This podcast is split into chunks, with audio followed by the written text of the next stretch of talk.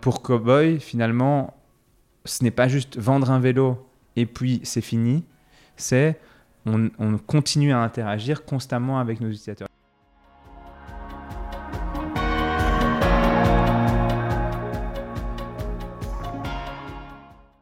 Le vélo électrique, c'était considéré comme quelque chose pour les personnes âgées.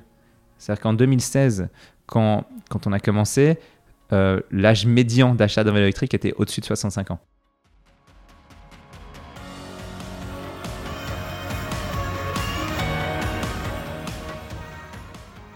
Et si votre business pouvait changer le monde? Je suis Stéphanie Fellen, fondatrice de Smart to Circle, agence de conseil en stratégie durable. Business Impact, c'est un podcast où chaque semaine j'interviewe des personnalités inspirantes qui à leur échelle changent le monde grâce à leur business. Alors pour ce nouvel épisode, je suis allée à la rencontre de Karim Slaoui, cofondateur de la marque belge de vélo électrique Cowboy. Alors Cowboy a été créé il y a 6 ans par trois entrepreneurs aguerris, dont Karim.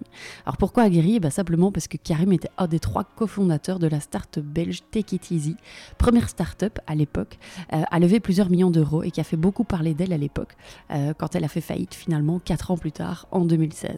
Alors avec Karim, on a eu une discussion passionnante sur l'entrepreneuriat, ses apprentissages suite à la faillite de Take It Easy, euh, comment et pourquoi ils ont choisi de relancer une entreprise juste après avoir mis la clé sous la porte, comment Cowboy est né, quels sont leurs challenges aujourd'hui? Et comment ils ont conquis plusieurs marchés européens, pénétré le marché américain et levé plusieurs millions d'euros six ans après avoir lancé Cowboy. Alors vous apprendrez qu'à 35 ans, Karim n'a toujours pas le permis de conduire et il compte bien ne jamais l'avoir. Il espère que les vélos remplaceront massivement les voitures à l'avenir. On a parlé de l'empreinte carbone d'un vélo Cowboy, de l'approvisionnement en matières premières compliqué aujourd'hui euh, dans un contexte de pénurie de ressources. On a parlé de circularité, d'éco-conception, de logistique, de production, enfin bref, un condensé de bonnes ondes pour ce podcast de rentrée. Alors vous verrez aussi, Karim est résolument optimiste et ça, ça fait plaisir à entendre. Alors j'espère que cet épisode vous plaira comme toujours. Si c'est le cas, dites-le moi et surtout, surtout, partagez ce contenu autour de vous. C'est le meilleur moyen d'aspirer un maximum de personnes à changer le monde grâce à leur business. Je vous laisse découvrir notre conversation. Très bonne écoute. Karim, bienvenue euh, sur le podcast Business Impact. Je suis euh, heureuse de te rencontrer ici dans vos magnifiques bureaux que tu as pu me faire euh, visiter à l'instant. le centre de Bruxelles. Euh, alors, bah, si ça te va, est-ce que tu euh, pourrais simplement commencer par euh, te présenter et nous dire qui tu es? Bien sûr. je m'appelle Karim, évidemment. je suis un des trois cofondateurs de Cowboy. je suis en charge de toute la partie, ce qu'on appelle hardware chez Cowboy. Donc, c'est la partie ingénierie, produits physiques. ça fait maintenant plus de six ans qu'on travaille sur Cowboy. Avant ça, j'étais, euh, j'avais lancé une boîte qui s'appelait Take It Easy, qui faisait la livraison de, repas à domicile euh, à vélo. Euh, et avant ça, en fait, j'étais encore étudiant. j'ai fait, fait des études d'ingénieur civil à, à l'UCL. Et puis, j'avais commencé un doctorat en modélisation mathématique que j'ai arrêté pour lancer Take It Easy. Ok, euh, j'ai plein de questions qui me viennent du coup par rapport à ce que tu racontes. Donc, tu as fait des études euh, très techniques. Oui. Tu avais déjà en tête d'entreprendre quand tu faisais tes études? C'était euh, pas du tout. Ok. Pas tu du te voyais faire quoi? En fait, quand, tu as commencé ça? Pour être tout à fait honnête, je suis une personne qui fait les choses très fort à, l'instinct. et donc, je m'étais pas vraiment projeté très très loin dans mes euh, dans mes études. En fait, je m'étais dit, bon, ben, j'adore les maths, j'adore la physique, euh, donc euh, je vais faire quelque chose qui va bien combiner ces deux choses. Et puis, en fait, ben, de fil en aiguille, après mes études, je me suis dit, ben, en fait, j'ai bien aimé mon mémoire et, tout, ce travail, un petit peu plus de recherche. C'est quelque chose que, que je trouvais assez intéressant. Et donc, je me suis lancé là-dedans et j'ai commencé à faire un doctorat. Et puis, ça a, le temps m'a paru un petit peu long, on va dire, pendant mon doctorat. Euh, et, j'ai eu des amis qui, euh, qui euh, proposaient de, lancer une, une, boîte. Et donc, je me suis dit, ah, ben, pourquoi pas, ça peut être intéressant. Et donc, je me suis lancé là-dedans. Et les choses se sont faites vraiment, je dirais, quasiment naturellement et pas du tout avec un objectif planifié bien à l'avance de, de, de, faire les choses dans, dans un certain ordre. Mmh. Et quand tu étais petit, tu rêvais de faire quoi? Ouais, Quand j'étais petit, je pense comme tous les petits enfants, je, voulais être un astronaute et euh, j'adorais les dinosaures. Voilà. ou, pompier, non Ah non, pompier, ça va être trop dangereux. Astronaute, ça, me paraissait plus sûr d'ici. Et ton doctorat, du coup, tu l'as, tu, tu l'as fait combien de temps avant de, de laisser tomber? Disons que j'ai fait deux ans et demi de doctorat. Et puis, en fait, après, sur la dernière année, j'étais 50% sur mon doctorat et 50% sur Take Puis, à un moment, est devenu quand même très sérieux. On a commencé à lever des montants importants. Et donc, bah, il a fallu prendre une décision. Et, je mm. ne regrette pas mon choix. J'allais dire pas de regret Non, pas du tout. Non. Euh, est-ce que tu euh, te souviens du moment Alors évidemment, je pense qu'on va faire des petits liens avec Take It Easy. Le but n'est pas de parler de Take It Easy aujourd'hui, mais euh, je pense que tous ceux et celles qui nous écoutent, je pense connaissent ou ont, connu Take It Easy. Est-ce que tu te souviens du moment où vraiment tu as eu le déclic pour pouvoir de vouloir lancer Cowboy?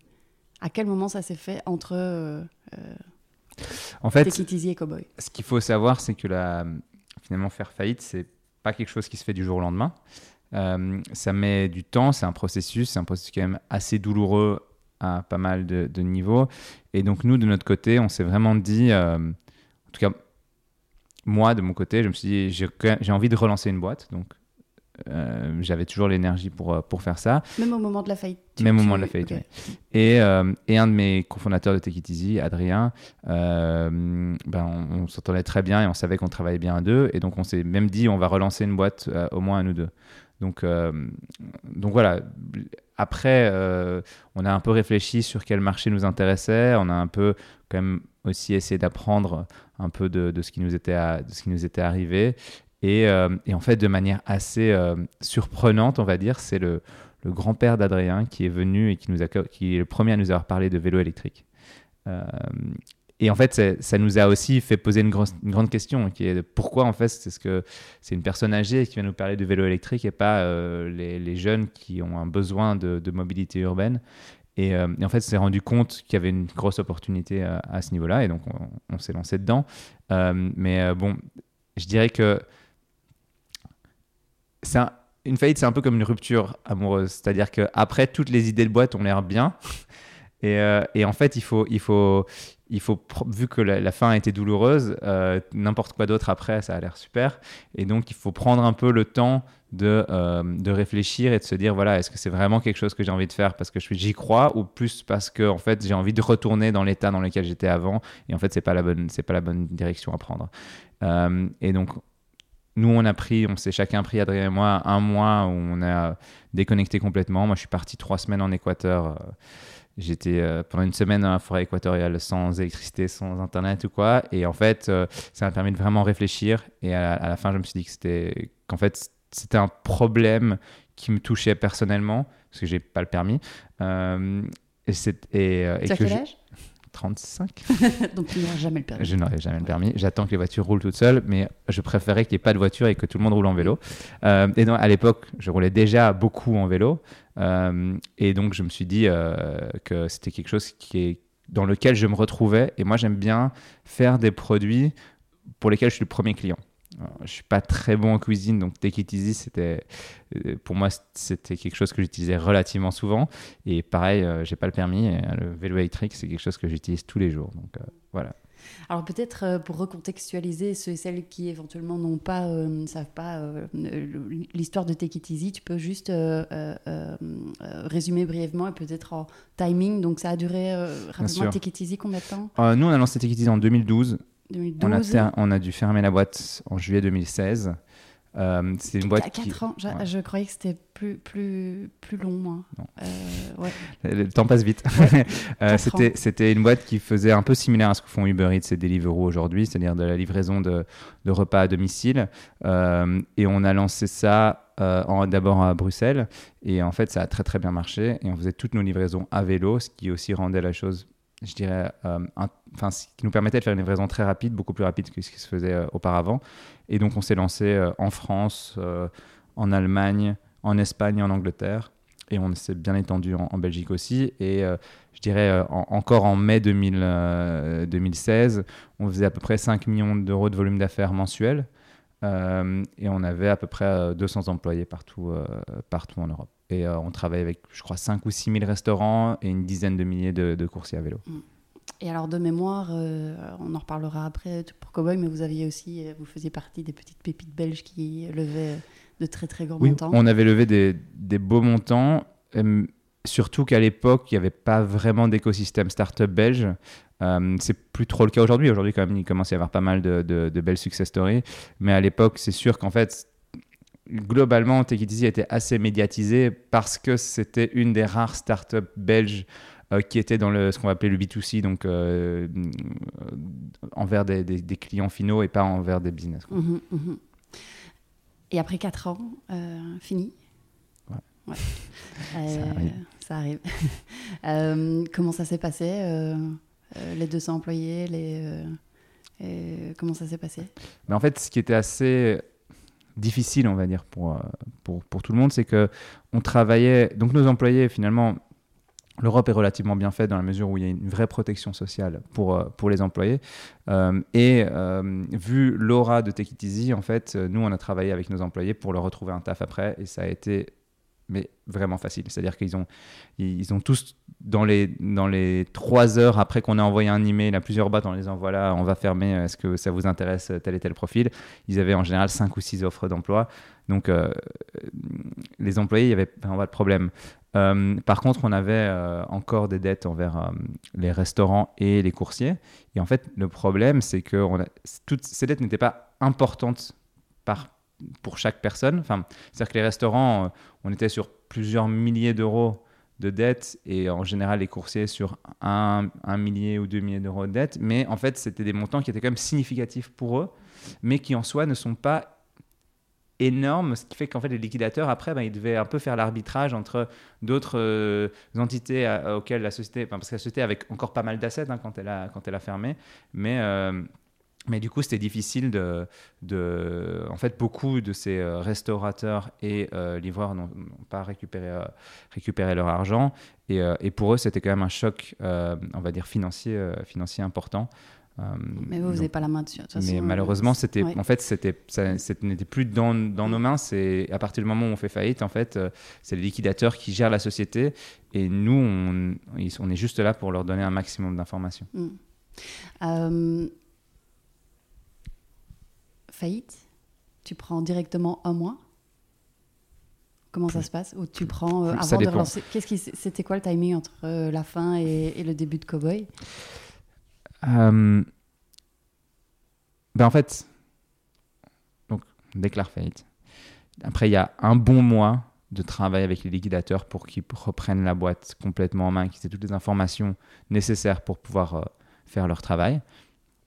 Qui est un mois très difficile en fait parce que globalement, nous, c'est un mois on doit travailler à tuer notre bébé, ce qui est quand même psychologiquement pas facile, euh, dans un contexte compliqué euh, aussi, et euh, pendant lequel bah, nous, on n'est pas payé, on ne s'est pas payé les trois ou quatre derniers mois, donc on, voilà, donc en fait, on ne pouvait pas attendre un an pour se lancer dans quelque chose. On avait tous euh, pas, pas, vraiment beaucoup de moyens. Donc, en fait, on, il, a fallu prendre la décision très rapidement de bah, est-ce qu'on est qu'on recherche un, autre boulot ou est-ce qu'on est qu'on se lance euh, Donc, euh, donc c'est allé très vite. En octobre 2016, on a commencé à travailler sur, sur Cowboy.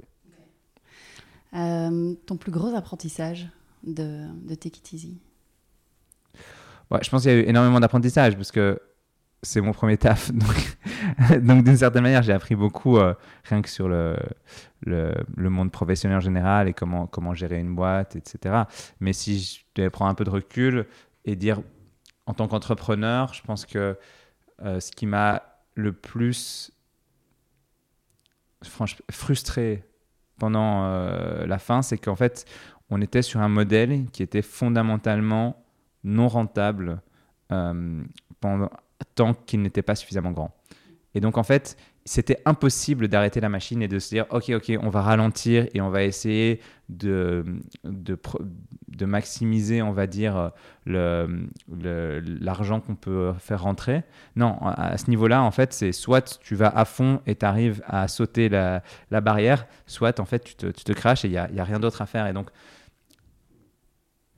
je dirais qu'avec Cowboy, justement, on, on veut et en fait, dans la notion de ce qu'on fait, il y a une notion de, ben voilà, en fait, si on, si on a besoin, on peut se dire, on va, on va ralentir la croissance, potentiellement augmenter un peu le prix de, de- des vélos et, euh, et arriver à, un niveau de rentabilité qui nous permet de, de survivre, quel que soit le, contexte. Hmm. Qui est fondamentalement différent, évidemment, avec des livraisons euh, où tu as. Je sais Exactement. pas combien Et- tu, tu gagnais par livraison, mais. euh, Ben en fait, en euh, fait c'est vraiment euh, cette course folle à, à- à ce point de, de, de, de, rentabilité. on c'est perdait de l'argent à chaque livraison. Ouais. Si on prenait le- le- les coûts marketing euh, en compte, on perdait de l'argent à chaque livraison. Et donc, en fait, c'était un business qui était fondamentalement non rentable jusqu'à ce qu'il le devienne, jusqu'à ce qu'on soit suffisamment grand Mm. pour qu'il devienne rentable. Et donc- assez sexy pour la sphère euh, start-up de l'époque aussi. Pour, euh, Mais voilà. donc, en fait, c'est, le business que les, les, le- les venture capitalistes adorent. C'est-à-dire que c'est un business qui va soit faire valoir des milliards, soit zéro. Ouais. Euh, mais du coup, ben, ça fait que quand ça marche pas, ben, il n'y a pas vraiment moyen de, de survivre, entre guillemets. Euh, Cowboy, pour ceux et celles euh, qui ne connaissent pas Cowboy, bah, à mon avis, euh, j'ai l'impression que tout le monde connaît Cowboy, mais je, je suis souvent biaisée. Euh, Est-ce que tu peux présenter le concept de Cowboy en quelques mots? Bien sûr. Euh, Et qu'est-ce qui fait, à part le fait qu'ils sont juste canonissimes, vos vélos, euh, qu'est-ce qui fait la particularité de Cowboy par rapport aux autres vélos? Ok. Donc, est une marque de vélo électrique. Euh, c'est la base. Mais euh, je pense que par rapport à toutes les autres marques de vélo électrique, on a pris une approche très différente dans la manière dont on pensait le vélo électrique. C'est-à-dire que nous, on se considère comme à la fois designer, producteur et distributeur de nos vélos. Donc, on travaille sur l'ingénierie du vélo en lui-même. On travaille sur la production du vélo. Donc, on est en contact direct avec les usines qui produisent nos vélos. Et on fait la distribution du vélo nous-mêmes. Donc, on, a, on ne travaille pas avec euh, des centaines de magasins de vélos en, Europe. Les gens peuvent acheter un cobaye via notre, via notre site internet. Et du coup, on a dû réinventer un petit peu toute cette expérience client qui est associée avec l'achat et la possession d'un vélo. Euh, et donc, je pense que c'est ça qui fait la, la grosse différence de Cowboy par rapport à toutes les autres marques de vélos, c'est que en fait l'expérience de possession elle est complètement différente de par un la manière dont on distribue le vélo et de deux ben, comme on sait qu'on distribue et qu'on veut changer ça, on a aussi pensé le produit pour qu'il soit optimisé aussi pour ce qu'on voulait faire. Et donc on a un vélo que, que nous on appelle connecté, donc qui, va, qui est euh, connecté à l'utilisateur via, via le téléphone. Il est connecté à Cowboy via euh, la, la 3G et l'utilisateur est connecté à Cowboy via l'application qu'il a. Sur... Donc en fait, ça, permet à Cowboy, l'utilisateur et le vélo d'être constamment en, on va dire, en discussion euh, entre eux et donc ça nous permet de, nous, ça nous permet d'a- d'avoir des informations sur le vélo qui nous permettent d'améliorer constamment nos produits. L'utilisateur, ça lui permet d'avoir des informations sur ce qu'il fait et de pouvoir nous contacter en cas de problème si jamais il y en a besoin. Et le vélo, ça lui permet en fait de s'adapter beaucoup plus euh, précisément à son utilisateur. Euh, et nous, ça nous permet de le mettre à jour euh, à distance si jamais euh, on fait des, des, des updates, ce qui arrive euh, relativement souvent. Euh, Vous êtes positionné euh, comment sur le marché en matière de, de prix? Euh, en fait, bon, pour les gens qui connaissent les vélos électriques, ils diraient qu'on est milieu de gamme en termes de prix. Mhm. Pour les gens qui n'y connaissent rien, on a, ils ont l'impression qu'on est cher. Ouais. Euh, le prix moyen d'un vélo électrique en Belgique, euh, c'est 2200-2300 euros. Euh, en Allemagne, c'est 2600. Mhm. En France, c'est euh, 1700 euros, je pense. Donc en fait, suivant la ma- maturité du marché, le prix moyen des vélos électriques est assez différent. On vend nos vélos à... On a le nouveau Cowboy 4 qui est qu'on vend à 2800 euros, si je ne me trompe pas. Je pense que c'est Et ça. ouais. on a le Cowboy 3 qu'on vend à 2000 euros. Donc en fait, en termes, par rapport à la moyenne du vélo électrique en Belgique, on est vraiment dans la moyenne du vélo électrique. Euh, en Allemagne, on est, on est considéré comme étant un vélo bon marché. En France, on est considéré comme étant un vélo cher. Et vous, euh, tu, tu parles d'Allemagne, tu parles de, de- de France. Vous êtes euh, présent dans quel pays aujourd'hui? On est présent dans la plupart des pays européens, donc euh, euh, Allemagne. euh, donc nos, nos marchés principaux, c'est euh, Allemagne, Belgique, Pays-Bas, France, Angleterre. On est aussi présent en Espagne, en Italie, au Danemark, en Suède, et on s'est lancé fin l'année passée aux États-Unis. Ok. Euh, comment ça s'est passé le lancement? Parce que c'était il y a, Aux États-Unis? tout, tout court, Ou- euh, il y a six ans, c'est ça? Ah. Euh, Alors, si, si, si, si- enfin, tu, tu vas me donner ton point de vue, mais j'ai quand même le sentiment que euh, réinventer la mobilité euh, et changer de mobilité, c'est quand même assez récent. J'ai- le sentiment que ça fait peut-être euh, un an ou deux qu'il y a un boom à ce niveau-là, mais il y a six ans, est-ce que vrai- est-ce que- est-ce qu'il y avait une... Alors, on a lancé la boîte il y a 6 ans. Ça ne veut pas dire qu'on a lancé le produit il y a 6 ans. Euh, Ah, Ça nous a mis à peu près vous a- 2 ans ok. euh, entre le moment où on a commencé la boîte et le moment où on a lancé notre premier produit. Parce qu'en fait, nous, quand on a commencé euh, Cowboy, on n'y connaissait absolument rien en vélo. Enfin, c'est-à-dire qu'on faisait du vélo euh, très souvent, mais on ne connaissait pas quelle était la, supply chain du vélo, comment, comment fonctionnait toute cette industrie, euh, c'était quoi un bon vélo, c'est quoi la différence entre un bon et un mauvais vélo? Et donc, en fait, on a passé les 6 à 9 premiers mois à apprendre. Et donc, on a vraiment, on est allé... je m'en a passé un mois en Chine pour aller euh, rencontrer. En fait, on s'est rendu compte que la supply chain était principalement en Asie. Donc, on a passé un mois entre Taïwan et la Chine à, aller rencontrer euh, la plupart des, producteurs de, pièces pour comprendre exactement comment ça fonctionnait. Euh, quand on a commencé, on, voulait assembler nos vélos en Europe. Donc, la première chose qu'on a fait, c'est qu'on a tapé sur Google usine assemblage vélo Europe. On a trouvé une en Hongrie et une en Pologne et on est allé visiter les deux. Et, et puis celle en Pologne s'est avérée euh, avoir des, une maison mère en Chine. Et c'est comme ça qu'on est allé euh, en Chine et qu'on a vi- visité, qu'on a compris un petit peu comment ça fonctionnait. Donc on a mis quand même pas mal de temps, je dirais, à, à comprendre le marché, ou en tout cas, le- on va dire l'amont du marché. Oui, comment on fabrique un Euh, vélo voilà comment on fabrique un vélo et, et on a mis après ben, du coup à peu près un an un an et demi à, à sortir notre premier modèle sur base de ça. Euh, Et tout ce temps-là, vous êtes seulement vous deux? À ce moment-là jusqu'à ce moment-là on était cinq. Donc il y avait on est trois cofondateurs. Il y a donc Adrien moi et Tanguy qui nous qui a lancé la boîte avec nous aussi qu'on connaissait en fait bien parce que c'était euh, il avait été cofondateur de Jump, qui à l'époque était euh, un peu un, un concurrent d'Uber Pop à l'époque. Euh, et puis après ça, il nous avait rejoint pour quelques mois chez Take It Easy. Et puis il avait lancé euh, Menu Next Door Ouais. aussi, euh, voilà. Et puis et puis bah, voilà, après il est venu nous rejoindre pour pour lancer Cowboy. Il a quitté Menu Next Door pour pour lancer Cowboy avec nous. Et, et donc on était trois. On a rapidement engagé un head of manufacturing parce qu'on n'y connaissait pas grand-chose et que c'était l'expérience principale dont on avait besoin. Et puis, je pense qu'on a eu un head of operation aussi qui nous a rejoint euh, assez, euh, assez rapidement. Et, en fait, on a fonctionné à 5, plus ou moins, jusqu'à euh, jusqu'à ce qu'on ait des premiers prototypes. Et après, une fois qu'on a les premiers prototypes, en fait, ça nous a permis de lever un peu d'argent, ce qui nous a permis de, de commencer à, construire une vraie équipe autour de, autour de nous. Et donc ça, euh, votre première levée de fonds, c'était il y a 3-4 ans du coup Euh, Et maintenant donc, on a commencé avec, nous, on a eu la chance de commencer avec une levée qu'on va appeler de précide Oui. euh, euh, de 700 000 euros quand on s'est lancé. Mhm. principalement avec des business angels qui avaient suivi un peu l'aventure Take It Easy et nous faisaient confiance qu'on allait relancer quelque chose de bien et qui du coup ont eu le- la volonté, on va dire, de mettre un petit peu d'argent chez nous. Euh, et puis, je pense que c'est en 2018 qu'on a euh, fait une levée de fonds de notre seed, on va appeler seed, euh, de 2 millions d'euros euh, avec Index Venture. Et ça, c'était au moment où on avait notre premier prototype. Ok. Il a plu directement votre premier proto? Comment ça oui. s'est passé? En fait, c'était assez dingue. euh, C'était assez dingue. Mais déjà, avant les clients, en fait, ce qu'on a fait pour, avoir, pour faire la levée de fonds, c'est qu'on a envoyé un vélo, un des prototypes, euh, à, à la personne qui, qui voulait investir euh, d'Index Venture, qui a fait un petit tour à Londres avec le vélo, qui s'est fait arrêter à tous les feux, de, euh, où tout le monde m'a dit ah, C'est quoi ce vélo C'est quoi ce vélo? Il est, il est rentré chez lui, il a dit C'est bon, euh, on investit. Génial. Donc, donc, en fait, directement, je pense que notre vision du produit, elle était assez innovante à l'époque. C'est-à-dire que le vélo électrique, c'était considéré comme quelque chose pour les personnes âgées.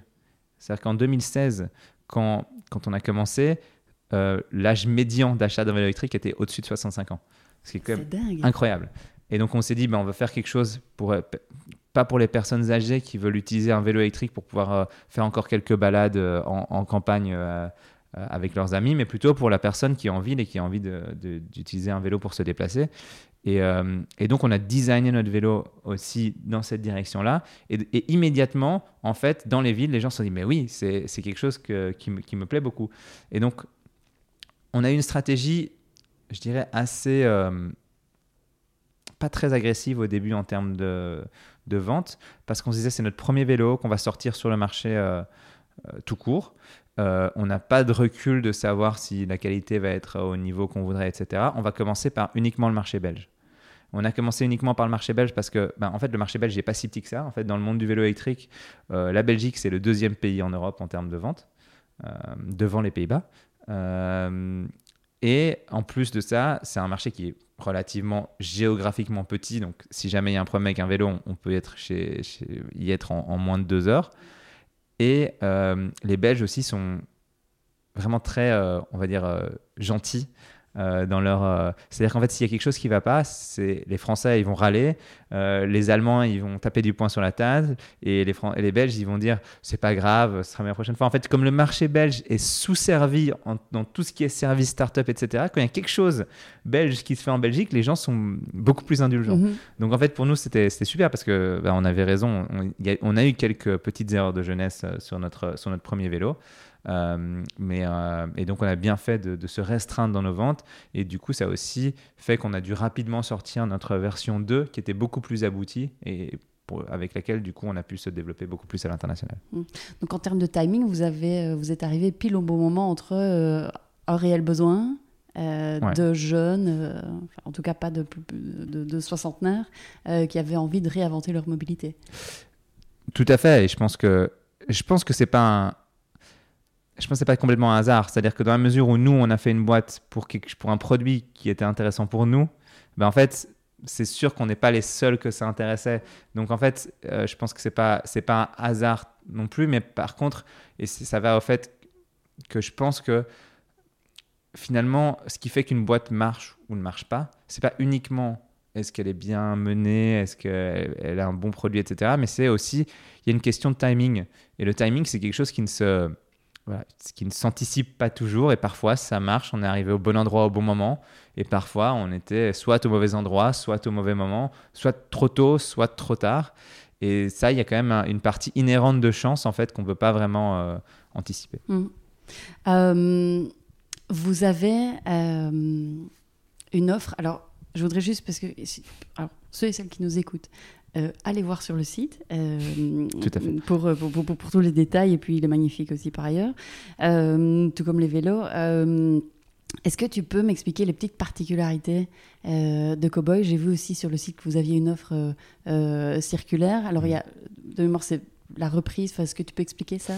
Oui, bah d'abord, plus. Et quelle est votre position aussi et ta vision par rapport à ce sujet lié à l'économie circulaire, les, ressources, les matériaux Parce que j'imagine que vous devez être confronté aussi à Bien sûr, cette magnifique c'est un, vaste, un vaste, sujet. Euh, voilà, je, euh, plonge dedans. Mais en fait, nous, donc notre vélo, quand on le, quand on le design et qu'on le, qu'on le prévoit, on, on essaie de, de, faire quelque chose qui va tenir euh, au moins 10 ans. donc notre, notre vision, c'est de faire des vélos qui vont être vraiment qui vont tenir le temps et qui vont pouvoir accompagner les utilisateurs. Euh, on offre deux ans de garantie, mais ça c'est une, garantie légale nécessaire de toute mmh. façon. Euh, mais aussi, ce qu'on vend avec le vélo, en fait, c'est qu'on vend aussi des services qui viennent avec. Donc, on, vend une assurance vol, on vend euh, un service de, de réparation, etc. Et donc, en fait, pour Cowboy, finalement, ce n'est pas juste vendre un vélo et puis c'est fini, c'est on, continue à interagir constamment avec nos utilisateurs. Et ça qui nous en fait, sépare très fortement d'un magasin de vélo, parce qu'une personne qui va dans un magasin de vélo, qui va acheter un, vélo dans le magasin de vélo, bah de un, il n'a jamais vu la marque, il a juste vu le magasin de vélo, qui n'est pas la personne qui a construit le vélo. Euh, et ensuite, ben, euh, il ne va plus jamais parler à cette personne, sauf euh, en cas de problème, et revenir chez cette personne pour lui dire j'ai un problème. Alors que nous, on est en, dialogue constant avec nos utilisateurs. En, cas de moindre question, ils, peuvent directement être connectés à nous, etc. donc, ça change fortement la, la relation qu'on a avec nos utilisateurs. Et donc, nous, on voit nos utilisateurs comme des utilisateurs qui vont rester dans le long terme. Et donc, le jour où, pour une raison ou pour une autre, ils veulent rendre leur cowboy, soit parce qu'il y, y, y a, eu un problème et qu'ils en sont pas 100% satisfaits, soit parce que juste ils vont, ils vont en racheter un, nouveau. Euh, on n'a pas envie qu'il. euh, Enfin, on pense que le cowboy a encore de la, de la vie en lui, et donc on n'a pas envie qu'il le juste soit mette à la casse. Et donc, en, gros, on, on leur propose de, de récupérer le vélo, et nous, on va le refurbish, comme on dit, et, et le revendre après sur le, sur le marché, euh, enfin sur un marché qu'on qu'on crée nous-mêmes, quoi, euh, d'une certaine manière. Euh, et en fait, ça permet finalement de recycler des vieux vélos et de leur redonner une, une- une seconde vie, ce qui est important à la fois parce que ben, il y a parfois il y a des problèmes et il faut échanger des vélos et donc ces vélos-là ils doivent, ils doivent être réutilisés, mais aussi là on est en train de commencer un programme où les gens peuvent commencer à rendre leur vélo actuel et avoir un bon de, de commande sur, le, sur le- les nouveaux modèles. Ouais. Et donc ça nous permet d'avoir en fait finalement de garder ces vélos-là encore toujours actifs. Parce que typiquement, c'est vrai qu'il y a tellement aussi d'innovation et euh, j'imagine, tu, tu pourras peut-être nous en parler aussi. euh, euh, c'est quoi le gros poids d'innovation aujourd'hui dans le vélo électrique? Peut-être le poids, peut-être les- les- la capacité de la batterie. si dans deux ans vous faites, enfin, je sais pas combien de produits vous lancez par an, mais effectivement, pas se sentir un petit peu frustré de se dire, ok, c'est bon, il tient 10 ans, mais j'aimerais quand même bien le nouveau modèle. Bah, c'est un- mal- malheureusement, d'une certaine manière, c'est un peu comme un téléphone. Ouais. C'est-à-dire que euh, les téléphones, il y a 5 ans, aujourd'hui, euh, malheureusement, ils sont un peu, euh, un peu obsolètes. Et bon, il y a tout un débat sur l'obsolescence programmée, mais même sans obsolescence programmée, en fait, le problème de, de- composants électroniques et aujourd'hui de toute la chaîne d'approvisionnement électronique, c'est qu'il y a énormément de pièces électroniques qui aujourd'hui juste ne sont plus produites. Et donc, en fait, si on prend les Cowboy 1 qui ont été produits il y a 5 ans, l'électronique à l'intérieur du Cowboy 1, euh, elle n'est pas évidente, c'est pas évident qu'elle va pouvoir être dans 10 ans encore produite de la même manière. Il y a juste des composants qui, vont ne plus exister. Donc, ça, c'est une sorte d'obsolescence, on va dire. Et puis, il y a l'autre chose qui est que ben, innove constamment. Euh, je pense que le, vélo électrique est relativement nouveau. hein. Ça date quand même il y a, disons, 10-15 ans. C'est pas, plus que ça. Donc, il y a encore énormément de choses qui, sont en train d'arriver. Nous, on a énormément d'innovations qu'on a dans le pipe, à la fois en termes de sécurité pour l'utilisateur qui, uti- qui utilise son vélo. Euh, donc, nous, c'est quelque chose qui est très important pour nous parce que c'est un des bloqueurs principaux aujourd'hui aux gens à l'achat d'un vélo électrique. Pourquoi? Euh, C'est sécurité. euh, routière. ok. C'est-à-dire qu'ils ont peur d'utiliser un vélo pour aller au bureau parce qu'ils se sentent pas en sécurité sur la route. Et alors, il y a une question d'infrastructure qui est importante à avoir, mais euh, le vélo aussi peut euh, apporter sa, sa pierre à l'édifice euh, là-dessus. Euh, donc tout ce qui est visibilité, donc être visible pour, le, pour les, personnes, les autres personnes qui par- avec qui on partage la route. Et puis il y a une question de, de prévenir en cas de, de problème, par exemple être capable de, de voir qu'une porte de voiture va s'ouvrir.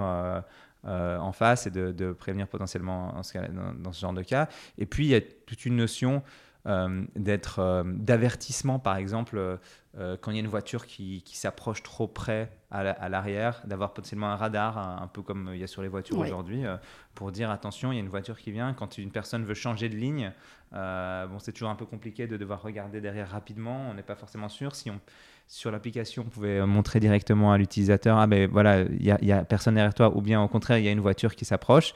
Ça permettrait justement d'augmenter ce sentiment de sécurité sur, la voiture, Mm. sur le vélo. Donc en fait, il y a énormément de choses à faire de ce côté-là, énormément d'innovations à apporter. Euh, en termes purement, je dirais, euh, physiques sur le vélo, le vélo, c'est quelque chose qui existe depuis 150 ans. Euh, on pourrait croire que euh, ne va pas révolutionner la manière dont les vélos sont, faits et comment ils fonctionnent. Et en fait, c'est faux. Il y a encore énormément de choses à faire. Nous, on travaille sur des nouvelles technologies, principalement au niveau production, mais qui vont nous permettre de produire des vélos, on va dire, de manière plus rapide, en plus grande quantité et moins cher.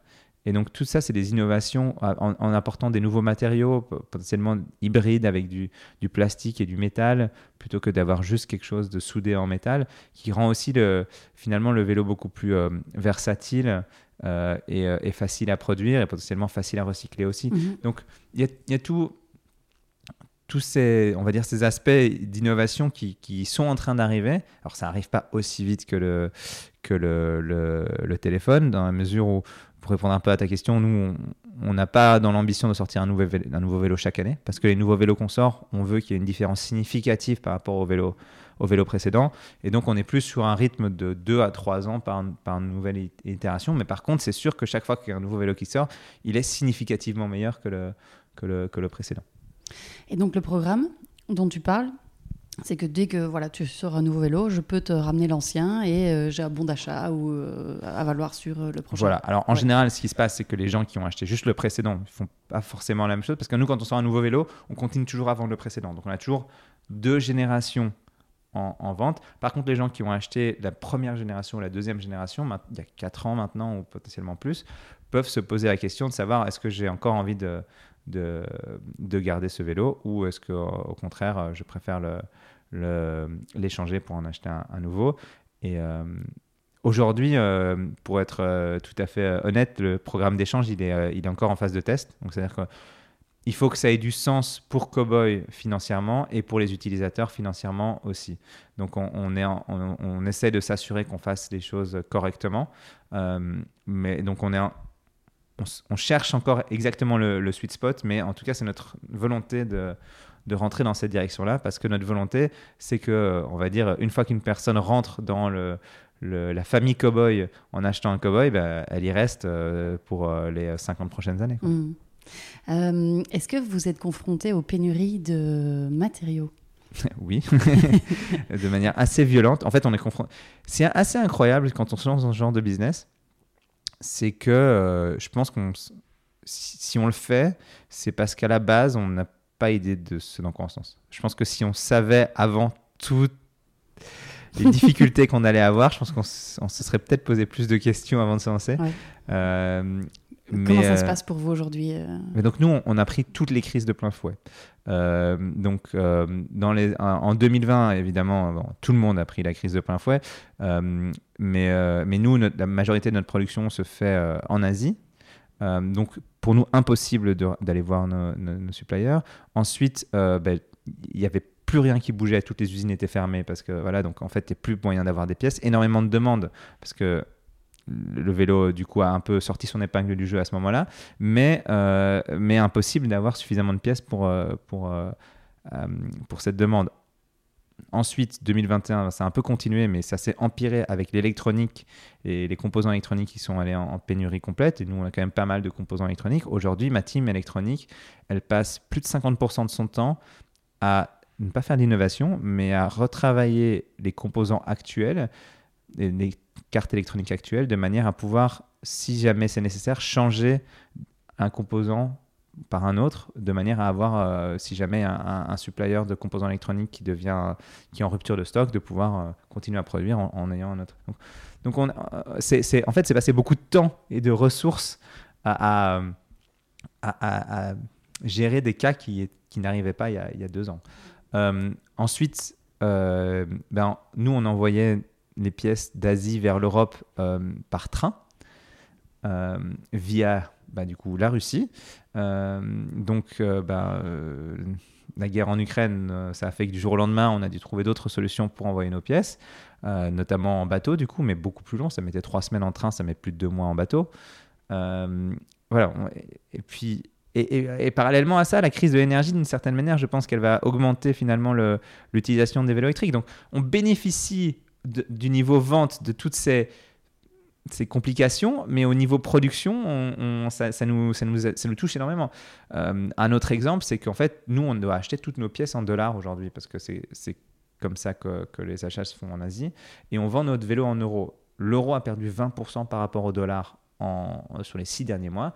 Ben, en fait, ça fait que tous nos achats sont devenus beaucoup plus chers du jour au lendemain.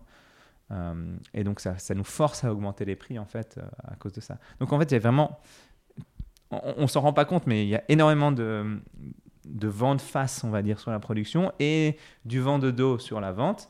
Et, euh, donc ça fait, bah voilà, ça fait que parfois on, se retrouve dans des situations un peu compliquées. On a eu des temps d'attente pour recevoir son vélo qui étaient assez longs au début de l'année. Maintenant ça s'est complètement résorbé, mais au début de l'année, certaines personnes ont dû attendre 6 à 8 mois avant de recevoir leur vélo quand même. Ok. Et est-ce que du coup, euh, est-ce que tu penses que, première question, est-ce que tu penses que ça va s'arranger dans les années euh, dans les Oui, années à ouais. venir Euh, Si oui, euh, tant mieux. Et sinon, est-ce que, vous mettez- est-ce que vous réfléchissez à mettre en place des solutions pour ne plus dépendre peut-être de l'Asie ou peut-être, enfin, je ne sais pas. Euh, En fait, Moi, je suis un éternel optimiste, donc je pense que ça va s'arranger. Mais c'est pas parce que ça va s'arranger qu'on a, continu- qu'on a envie de continuer à dépendre de l'Asie. Donc, la réponse, c'est oui aux deux, en fait. Je Mm. pense que ça va, ça, déjà, ça va en s'améliorant, on le voit, d'un côté. Mais de l'autre côté, je pense que, et je dirais plus même d'un point de vue philosophique, ça me dérange qu'on dépende pour une, industrie quand même, je pense, importante pour l'Europe, qu'on dépende autant de l'Asie. Et c'est pas, pas parce que l'Asie est plus chère, euh, moins chère, pardon. C'est pas parce que l'Europe est plus chère. En fait, dans les années 90, on a juste envoyé toute notre industrie en Asie, et aujourd'hui, on n'a plus les capacités pour faire du vélo, enfin pour produire des vélos en Europe. C'est extrêmement compliqué. Il y a très peu d'usines qui, qui sont capables encore de le faire, et ces usines, elles sont prises d'assaut par tous les, tous les fabricants. Donc nous, on, est un peu dans l'embarras à ce niveau-là. Par contre, ce qu'on sait très bien faire en, Europe, c'est des, voitures. Et il y a une opportunité énorme parce que la vente de voitures, on le voit, elle est en train de, diminuer en flèche. Et donc, il y a énormément de producteurs dans la chaîne de valeur des voitures qui aujourd'hui se retournent vers le marché du vélo en disant ah, je, je rentrerai bien là-dedans, ça a l'air sympa. Et donc aujourd'hui, nous, on travaille avec beaucoup de producteurs de pièces de voitures pour voir si ça les intéresserait pas de commencer à produire nos pièces de vélo en Europe. Le problème avec ça, c'est que les méthodes de production en Europe et en Asie sont très différentes. Et donc, en fait, on ne peut pas juste dire faites-nous la même chose que ce qu'on fait en Asie, en Europe. Non, il faut complètement changer la manière de réfléchir dans la production et il faut que les chiffres derrière soient suffisamment importants pour que l'investissement dans les outillages, etc., en vaille la peine. L'Asie, c'est beaucoup plus manuel, donc en fait, les coûts fixes sont beaucoup plus faibles. En Europe, les coûts fixes sont très élevés et donc il faut des, ventes importantes pour les rentabiliser. Euh, mais c'est quelque chose sur lequel on est vraiment en train de, travailler euh, de manière assez intense euh, chez nous. Et comme vous maîtrisez toute la chaîne de valeur, avoir vos propres usines à vous, c'est dans le pipe ou... Euh, bon, c'est une discussion qu'on a souvent en interne, euh, d'avoir nos propres usines. Ce qui est sûr, c'est qu'on n'aura pas une usine de tout, parce qu'en fait, euh, par Oui. exemple, ça n'a pas de sens d'avoir une usine de- qui fait des composants électroniques. On n'en produit pas, pas assez pour que ce soit, soit rentable. La vraie question, c'est notre usine d'assemblage final. Euh, et en fait, aujourd'hui, on travaille avec un, une- une- un gros groupe américain qui a une usine en, en Hongrie et, et qui, l'avantage, c'est qu'ils ont une grande flexibilité sur le, euh, sur le rythme de production. Donc, c'est-à-dire que si du jour au lendemain, on veut leur dire on a besoin de doubler le rythme de production, euh, en, deux semaines, on, a doublé. Euh, et si du jour au lendemain, on leur dit on a besoin de diviser par deux le rythme de production, ben, ça, ne pose pas de problème non plus. Si on venait à faire notre propre usine, ce serait beaucoup plus compliqué parce que eux, ils ont plusieurs produits qui produisent en parallèle et du coup, ben, ils peuvent assigner leur, leurs ouvriers euh, à un produit ou à un autre. Nous, si on n'a que notre produit, ben, par exemple, en hiver, évidemment, on vend beaucoup moins qu'en été. Et donc, en fait, d'une certaine manière, on n'aurait pas besoin d'autant de personnes qui travaillent sur la production de vélos euh, euh, à ce moment-là. Donc, donc euh, il y a des, des pour et des contre, mais aujourd'hui, on, est plutôt contre le fait d'avoir notre propre usine d'assemblage. Ok. Alors, bête question sur cette, ces disponibilités matières et composants. Partant du principe qu'il y a des millions de vélos euh, qui dorment euh, chez les gens, euh, ou de millions de- de- de- de- de- d'appareils, est-ce que ce serait envisageable, jouable, de pouvoir récupérer l'existant en matière vraiment de composants électroniques pour ne plus dépendre et que vous puissiez les réutiliser pour votre production ici en Europe? Ou est-ce que c'est une utopie? Je pense que c'est un peu utopique. Mhm. En fait, le problème de l'électronique, c'est que c'est des, des choses qui sont tellement euh, petites, fragiles. Euh, une personne qui va voir une usine d'assemblage électronique, il n'y a pas un seul humain qui travaille dans cette, usine. C'est des énormes machines qui coûtent plusieurs millions d'euros et qui euh, prennent les composants électroniques, qui les placent sur la, carte électronique, qui, qui viennent, qui viennent souder. Récupérer à la main tous les composants électroniques, ce serait à la fois extrêmement, il y aurait un taux de rebut très élevé parce que ce ne serait pas suffisamment précis, donc le niveau de qualité serait pas suffisamment bon. Euh, et de l'autre côté, ce serait extrêmement cher parce que, euh, en fait, euh, c'est quelque chose qui prendrait beaucoup de temps pour un humain à faire, alors que c'est fait en quelques secondes par, euh, par une machine. Donc, c'est pour ça que je pense que c'est un peu utopique. Par contre, je pense que ce qui est, ce qui est, ce qui est fait hein, d'une certaine manière, c'est que euh, le recyclage, de, il faut recycler ces composants électroniques. C'est pas parce que le composant électronique en lui-même ne peut pas être euh, dessoudé, sorti et ressoudé sur quelque chose d'autre, qu'en fait, le, le, métal qui est utilisé pour euh, faire ces composants électroniques ne peut pas être réutilisé. Et en fait, aujourd'hui, on sait que ce métal, il est, euh, un, il est problématique parce qu'il est, il est principalement récupéré euh, en Asie, ce qu'on appelle les terres rares qui sont en en Chine. Et donc, si on pouvait d'une certaine manière le récupérer et le recycler nous-mêmes et avoir nos propres usines pour reproduire un composant électronique sur base de, ce, de cette matière première, mhm. ça, ça aurait peut-être euh, ça aurait peut-être plus de sens. Mhm. Donc vraiment prendre conscience que le, la, ce qui a le, vraiment de la valeur, c'est vraiment ces métaux rares. Voilà. Et, mais je, je, je, pense pas que les gens. Euh, enfin, c'est difficile d'avoir en tête que dans un vélo électrique déjà il y a autant de composants électroniques et puis que derrière ça, c'est en fait c'est une, une, une, magnifique euh, euh, une opportunité. En tout cas. Oui, opportunité en tout cas, euh, et, et, que, et, que que, ces métaux rares, ils sont pas, euh, ils sont pas ici, ils sont ailleurs. Exactement. enfin, quoi que, que, parce qu'on a fermé, ouais, un autre sujet, mais que ces métaux rares sont aussi voués à, à, être en, à être en pénurie. Qu'est-ce qui se passe dans, dans, pour vous dans 20 ans si, si on est face à une pénurie? Ben, En fait, je pense que le à nouveau, je suis un peu peut-être trop optimiste, mais c'est ma nature. Euh, je vais prendre l'exemple des batteries, parce que l'exemple des batteries est pour moi un des exemples les plus, les plus, euh, les plus frappants. Euh, aujourd'hui, les batteries sont faites sur base de, de, lithium principalement, et avec quelques, quelques métaux rares aussi. on a tous vu dans, les, dans les journaux des, mines en Afrique, etc. mais en fait, si on, prend un, si on prend un petit peu de recul, il y a 15 ans, les batteries, elles n'étaient pas faites, elles n'étaient pas au lithium, elles étaient faites avec d'autres euh, d'autres matériaux. Et en fait, là, aujourd'hui, je pense que la batterie, c'est quelque chose qui évolue extrêmement rapidement avec des nouveaux matériaux et des nouvelles chimies de batterie qui sont introduites quasiment chaque année.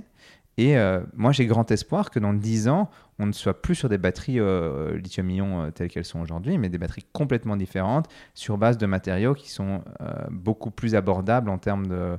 beaucoup plus sustainable, on va dire, en termes de sourcing. et ça, je, je, pense que les gens, en fait, ils, ils, ont tendance à regarder ce qu'on se fait aujourd'hui et à projeter ça dans le futur sans se rendre compte qu'en fait, c'est une technologie qui, qui, qui, est en train même le développement de cette technologie accélère. Il y a énormément de recherche et développement qui se fait dans le monde de la batterie. Et donc moi, je suis persuadé que dans 10 ans, on, regardera la batterie lithium-ion aujourd'hui comme on regarde la batterie de voiture euh, euh, nickel là euh, aujourd'hui en se disant mais c'était absurde comme, comme, manière de faire des batteries. et donc ça, j'en suis, suis vraiment intimement, intimement persuadé. Donc je pense, que, euh, je pense que les choses vont évoluer et dans la bonne direction. Après, c'est pas pour ça qu'on euh, peut se dire que les batteries aujourd'hui, on peut juste euh, les laisser, ne rien en faire et laisser. Je pense qu'il faut, il faut aussi absolument les recycler. Et moi, ce qui m'attriste toujours énormément, c'est nous, on travaille en Europe, avec, dans chaque pays différent, avec des, opérateurs différents pour le recyclage des batteries. on travaille avec Bebat en, en Belgique. mais Bebat, en fait, ce qu'ils font quand ils récupèrent notre batterie, c'est qu'ils l'incinèrent pour, euh, pour récupérer euh, le, les, les, euh, les, métaux rares. Alors que là, au contraire, les piles de la batterie, elles, c'est quelque chose qui serait en fait assez facile de réutiliser tel quel dans une, dans un autre, dans, une autre application. Et en fait, on a commencé récemment un, partenariat avec une boîte en Belgique qui fait justement ça. Et donc maintenant... Qui s'appelle comment? Je, ne me souviens plus du nom exact parce qu'ils ont changé de nom récemment. mais, mais en fait, maintenant, du coup, on leur donne à eux les batteries et eux, ils ils enlèvent les piles mhm. et ils les réutilisent dans d'autres dans d'autres applications. Ce qui pour moi est beaucoup, a beaucoup plus de sens d'un point de vue recyclage. Mhm. Euh, mais c'est un peu paradoxal parce que je disais pour les composants électroniques, on peut pas vraiment faire ça. Par contre, je pense que pour les batteries, on peut le faire et on doit le faire. Et aujourd'hui, les batteries, elles sont incinérées et je trouve que ça, c'est un, non-sens total. clairement. Euh, est-ce que, vos est-ce que tu considères que vos vélos sont euh, éco-conçus?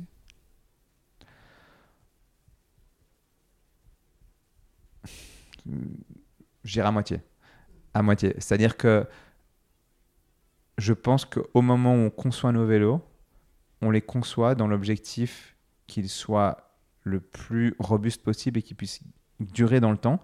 Donc, euh, pas du tout avec une, une, vision d'obsolescence. Euh, par contre, euh, on a que très récemment commencé à mesurer la, l'impact carbone de la production d'un vélo. Euh, et, euh, et en fait, tant qu'on ne mesure pas, on ne peut pas améliorer. Donc, seulement avec le C3 qu'on a commencé à mesurer. Euh, et à ce moment-là, on était déjà en processus de production, du, enfin de, développement du C4, et donc il y avait très peu de choses à faire. Donc je dirais que c'est pour ça que je, ne dirais pas qu'ils ont été éco-conçus. On était éco-conscients on a, au moment de le faire, mais malheureusement, c'est venu un peu trop tard dans le processus de, de développement. Euh, on prend ça beaucoup plus en compte maintenant dans les nouveaux, dans le nouveau vélos qu'on est en train de, qu'on est en train de développer. Euh, Vous, avez mesuré l'empreinte carbone d'un vélo? Ouais. Ouais. Vous êtes Non, à donc la sais- production d'un vélo euh, Cowboy, elle est d'à peu près 900 kg de CO2. Ok. Euh, ce qui, je trouvais beaucoup, personnellement. Pour, en référence, une voiture, c'est à peu près 10 tonnes. Ouais. Euh, et euh, si euh, nos calculs sont plus ou moins corrects, euh, il faut à peu près faire 2500 km avec son vélo pour rembourser son, euh, Ok. son- l'empreinte carbone de la, de la production. Euh, donc voilà, à nouveau, le premier, le premier, la première étape, c'est toujours Au moins tu de sais. mesurer Au moins tu sais. et Voilà. puis après, euh, après d'a- d'améliorer. Donc c'est quelque chose qu'on veut, qu'on veut vraiment, euh, vraiment améliorer. Euh, mais aujourd'hui, c'est quelque chose sur lequel je pense qu'il y a encore, du, il y a encore du travail à faire. Et en fait, le travail, il est, il est difficile à faire parce que c'est ce qui coûte aujourd'hui finalement en CO2, par exemple, c'est ben, le fait de faire de l'aluminium, juste le fait d'aller de faire quelque chose en aluminium, c'est coûteux en CO2 parce qu'il faut, il y a des mines d'aluminium qui sont pas forcément propres, qui sont pas forcément gérables. Après l'aluminium, il doit être, euh, il doit être traité à très haute température, qui demande beaucoup d'énergie dans des pays où la production de cette énergie n'est pas forcément faite toujours avec des énergies renouvelables. Donc en fait, c'est, c'est tout. C'est pas, c'est pas un changement facile. C'est tout ce- cet écosystème-là qu'il faut changer ou changer complètement sa supply chain, ce qui est l'idée que nous on a, mais c'est pas quelque chose qui peut se faire du jour au lendemain malheureusement. C'est- T'aimerais arriver à combien? T'as 900 kilos aujourd'hui, euh, idéalement? Bah, je- nous, notre objectif sur le, le- le prochain, c'est de faire moins un tiers. Ok, ça Et- serait déjà et- et super. ce serait, ce serait déjà pas mal. Ouais. Euh, votre plus gros défi aujourd'hui? Euh, bah, en fait, c'est assez intéressant parce que je pense que l'année 2022, elle a été un peu euh, un choc pour le monde euh, entrepreneurial de manière générale. C'est-à-dire que là où 2021, euh, il y avait vraiment une notion de, croissance et de, on va dire, de grandir le plus rapidement possible, l'année 2022, elle a un contre-pied total avec une idée d'être de pérennisation de, de l'entreprise et de de, de rentabilité. Et donc, en fait, d'un peu de rationaliser euh, les coûts, etc. Et donc, en fait, aujourd'hui, je pense que le, le, plus gros challenge euh, pour, euh, pour Cowboy, en fait, c'est simplement de, de faire ce passage de cette d'une entreprise en pleine croissance à une entreprise qui reste en pleine croissance, parce qu'on on a une croissance quand même encore très importante, mais qui a maintenant comme objectif principal euh, d'arriver à, à- à être euh, pérenne euh, dans, le, dans le temps. Toi, qu'est-ce qui t'obsède aujourd'hui? Euh, moi, ce qui m'obsède aujourd'hui, pour l'instant, c'est euh, deux choses.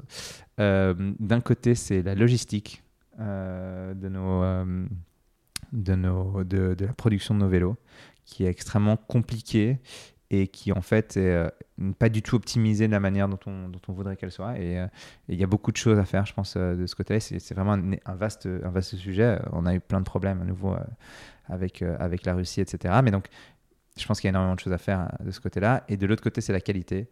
Je pense que on a subi, on va dire, des, des, des problèmes de qualité de par la, la supply avec laquelle on travaillait. Et euh, et aujourd'hui, on veut être sûr qu'on ne va pas reproduire les mêmes erreurs.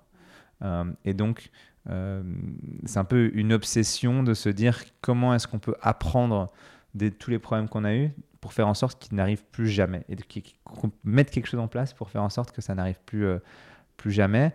Et ça va du j'ai un problème sur mon vélo parce qu'il y a une pièce qui est pas bien montée par un opérateur à j'ai une pièce qui a été mal, mal produite par, un- par une usine à une pièce qui était mal conçue par nos ingénieurs, à euh, il y a l'utilisateur qui a eu un problème avec son vélo, il a essayé de rentrer en contact avec Cowboy et il n'a pas réussi parce qu'on n'avait pas assez de gens en interne pour traiter euh, toutes ces questions.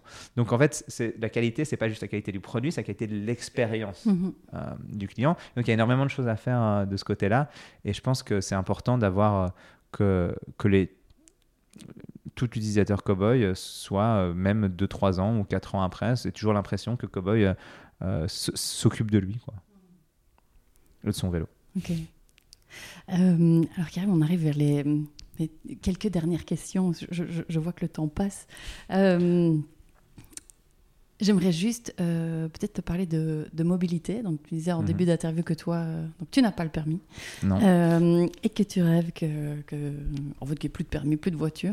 Comment tu, comment tu vois la mobilité des prochaines années? Est-ce qu'on va réussir à réinventer la mobilité dans les villes et ailleurs, selon toi? Bah, es optimiste Je suis optimiste, je vais te répondre oui.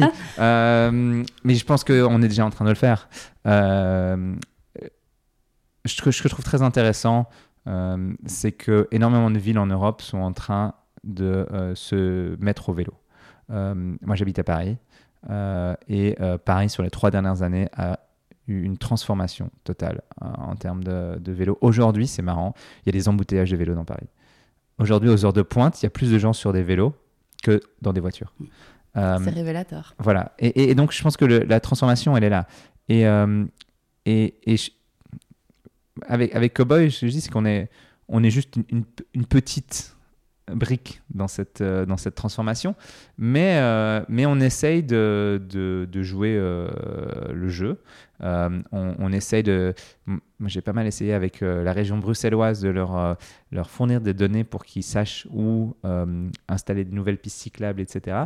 Ils sont pas très récepteurs, malheureusement, mais je pense qu'il y a énormément de choses à faire de, de ce côté-là. Mais je pense que, en fait, malheureusement, c'est quelque chose qui doit être un peu, je veux dire, top-down, c'est-à-dire qu'en fait, il faut d'abord construire les infrastructures et puis les gens vont venir. Si on attend d'avoir des gens sur les vélos avant de se dire qu'on va investir dans les infrastructures, il n'y aura jamais de changement. Et, euh, et c'est ce qu'on a vu à Paris. C'est ce qu'on a vu à Paris. À Paris, ils ont fait l'infrastructure, énormément de vélos maintenant, maintenant à Paris. Et en fait, c'est ce que je disais euh, plus tôt, c'est que les gens, ne se sentent pas en sécurité sur leur vélo, ben, ils vont pas choisir de prendre le vélo à la place de la voiture, ils vont prendre leur voiture. Donc c'est très important de travailler sur ces infrastructures, mais je suis persuadé que si les infrastructures sont là, le switch de mobilité, il va se faire euh, quasi... Euh, je dirais pas euh, du jour au lendemain, mais mm. en très peu de temps, beaucoup plus rapidement que ce mm. qu'on pense. À mon avis, en 2-3 ans, euh, c'est fait. Quoi. Et puis vous, vous avez la data, effectivement, pour pouvoir aider aussi les pouvoirs publics. Eh ben, exactement. la magie de, à, Bruxelles, on commence à avoir quand même une bonne densité de, de vélos. Moi, quand je viens, je, mets 12 minutes en vélo pour venir euh, le matin. J'ai l'occasion de voir 5-6 cowboys sur la route. Donc je sais qu'on a, on a une, densité de data qui est suffisamment élevée que pour, euh, que pour fournir des, services euh, publics avec des informations très intéressantes de là où il y a des accidents, là où la qualité de la route n'est pas suffisamment bonne, là où ça prend trop d'énergie de faire une, un certain chemin potentiellement parce qu'il faut s'arrêter tout le temps, parce que y a des, les, les, les, pistes ne sont pas bien faites et ce genre de choses. Et donc, toute cette information, ça peut permettre à, Bruxelles d'améliorer fondamentalement ces, euh, euh, euh, ces, infrastructures. Et là, je parle de Bruxelles, mais en fait, on va être capable de faire la même chose dans, toutes les autres villes où on est, dans la mesure où on a une densité suffisamment élevée dans, dans ces villes. Donc, je pense qu'il y a vraiment quelque chose à faire. Et je pense qu'il y a une vraie volonté de la part des, de la part des, États de le faire. D'ailleurs, il y a même des moyens assez importants qui sont, qui sont alloués à ça. Et j'en suis vraiment j'en suis content et j'espère que ça va continuer dans cette direction-là. Mais je pense que ça continue dans, dans cette direction-là dans les de 3 ans, on va diminuer drastiquement le nombre de, voitures. Euh. Et, pour moi, la question de la mobilité, c'est pas qu'une question de CO2 qui est importante, mais il y a aussi, on se rend pas compte de la pollution à la fois sonore et, on va dire, la place prise par la voiture dans la ville. Si du jour au lendemain, on diminuait de 50% le nombre de voitures dans la ville, on récupérerait un espace énorme qui pourrait être utilisé bah, pour faire des, des maisons euh, et, finalement, d'une certaine manière, diminuer un peu la pression sur le prix des, logements, etc. Et qui pourrait aussi être utilisé pour faire des nouveaux endroits, on va dire, plus verts et plus, plus accueillants pour rendre la ville encore, encore plus agréable à vivre. Donc je pense que voilà, c'est une, une, opportunité énorme et, euh, et je, suis, euh, je suis convaincu qu'on va dans la bonne direction. Hmm. Alors en tant qu'optimiste pour l'avenir par rapport aux enjeux climat, tu es optimiste aussi? Malheureusement, en fait, j'ai l'impression que la mobilité, c'est un peu le seul, le seul sujet sur, qui avance sur l'enjeu climat plus important. Après, à nouveau, je dirais que la première chose, c'est d'être, de prendre conscience. Et je pense que la prise de conscience, en tout cas en Europe, elle est, elle est réelle. Euh, donc je, je, suis optimiste que les choses vont s'améliorer. Euh, par contre, je suis assez persuadé que la transition va être difficile. Elle va être difficile économiquement, elle va être difficile socialement, euh, et qu'il va être nécessaire de changer un petit peu notre manière de, de, réfléchir euh, par rapport à la, à, la, manière dont on, dont on vit. Mais, mais je, suis optimiste sur le fait qu'on va y arriver. Euh, mais, mais je pense que ça va être, ça va être, ça va être malheureusement douloureux. Et, je pense que c'est parce que les gens se rendent compte que ça va être douloureux qu'il y a tellement d'inertie avant que, ça, que le changement commence. Hmm. Alors Karim, si tu avais un conseil à donner à euh, quelqu'un qui aurait envie soit de se lancer, euh, créer une boîte euh, qui change le monde, ou alors de rendre sa boîte peut-être un peu plus durable, un peu plus, un peu plus impactante, ce serait quoi? Bah, donc, à nouveau, prendre conscience, pour première chose, donc mesurer, mesurer ce qu'on fait. Et je pense c'est principalement pour les gens qui ont déjà une boîte et qui veulent un peu la rendre un peu plus sustainable. Mais je pense que, à nouveau, je vais revenir avec ça, avec ça malheureusement, mais je pense que la, qualité numéro un d'un entrepreneur, c'est d'être optimiste en fait. Euh, et en fait, il, faut, il faut avoir, euh, il faut euh, finalement se dire que ce qu'on va faire va marcher. Parce qu'en fait, si on commence à se remettre en question constamment, on ne fait jamais rien. Donc, d'une certaine manière, il faut, agir. Et la meilleure manière d'agir, c'est de se dire, d'être persuadé de, ce qu'on fait. donc, je pense que n'importe qui, en fait, qui a la volonté de faire quelque chose, qui est au courant de ce qu'il faut faire et qui est optimiste sur sa capacité à y arriver euh, euh, sera beaucoup mieux placé pour faire ça que même quelqu'un d'autre qui est peut-être euh, qui s'y connaît beaucoup plus dans le domaine mais qui n'a pas cette espèce de drive interne de se dire c'est possible d'y arriver. Hmm. Dernière question, si tu avais une baguette magique, tu ferais quoi? Là tout de suite Ouf. Ah, c'est un peu, enfin c'est compliqué, compliqué. Je pense que si j'avais une baguette magique aujourd'hui, je pense que pour moi, le, un des problèmes principaux aujourd'hui dans le monde, c'est le problème de l'information. Je pense que les, les, gens ne sont pas bien informés. Euh, et, euh, et, bon, c'est un peu facile, je, dirais, c'est un peu un first world problème dans la mesure où il y a énormément d'autres endroits où les gens ont faim. Et voilà, donc j'ai pas envie de, répondre à la, réponse bateau et de mm. dire euh, résoudre les problèmes de la faim dans le monde, etc. Mais je pense qu'en fait, beaucoup de nos problèmes aujourd'hui qu'on vit sont des problèmes qui viennent du fait que les gens ne sont pas bien informés par rapport à, au monde et par rapport à ce qui, ce qui se passe. et donc, je pense que si s'il y avait une, finalement une meilleure manière d'informer les gens euh, et que les gens étaient un peu plus au courant. Euh, je pense qu'il y a beaucoup de, mauvais choix qui ont été faits dans les, dernières 20-30 années qui, n'auraient pas été faits. Et je pense qu'il y a beaucoup de mauvais choix qui seront faits dans les prochaines années qui aussi ne, seront pas faits. Donc je pense que voilà, avoir euh, finalement une population mondiale bien informée, ce serait pas mal pourrait changer le monde. Karim, merci beaucoup euh, pour ton temps et pour cet échange. C'était passionnant. Euh, comment est-ce qu'on peut euh, peut-être juste te contacter? Où est-ce qu'on peut te retrouver? Et puis pour découvrir Cowboy, site internet, réseaux sociaux, tout ça, où est-ce qu'on Je suis pas très très réseaux sociaux, donc je suis, sur LinkedIn, mais comme tu as pu voir, je ne réponds pas tous les jours non plus. Mais par contre, si je réponds toujours, donc si, si vous avez, si quelqu'un veut me contacter pour poser des questions ou ce genre de choses, je, je je trouve que c'est important euh, de, pouvoir partager ce genre de choses. Euh, j'aurais bien voulu pouvoir parler au mois du futur euh, il, y a, plusieurs années quand j'ai lancé Take It Easy. donc maintenant, je me dis que voilà, c'est important de, dédier un peu de temps à ce, genre de choses. après, Cowboy, ben, on a notre site web cowboy.com Et, euh, et on organise beaucoup de- d'essais. Donc en fait, si vous, si- pour les personnes qui sont, on va dire, intéressées par le vélo et qui se posent la question de savoir est-ce que c'est le bon vélo pour eux, en fait, ils peuvent réserver gratuitement un test euh, sur notre site web directement. Et puis il y a une personne qui viendra chez eux pendant une heure pour leur faire essayer le vélo et leur expliquer tout ce qu'ils ont besoin de savoir sur le vélo. Donc Magnifique. À ça, nouveau, c'est sur le site. hein. voilà, c'est sur le site. Ça fait partie de notre, notre vision de, de changer un peu la manière dont le- dont le- l'achat de, de, de ce genre de, de moyens de mobilité se fait. Super. Eh bien, écoute, euh, Karim, merci beaucoup euh, pour euh, cet échange. Je mettrai toutes les notes euh, et les liens euh, dans les notes de l'épisode. Tout grand merci. Et puis, bah, pour ceux et celles qui nous écoutent, foncez voir et peut-être faire un petit essai avec le cowboy. Voilà. merci, Karim. Merci à toi. Merci. Au revoir. Voilà pour l'épisode du jour. J'espère sincèrement qu'il vous a plu.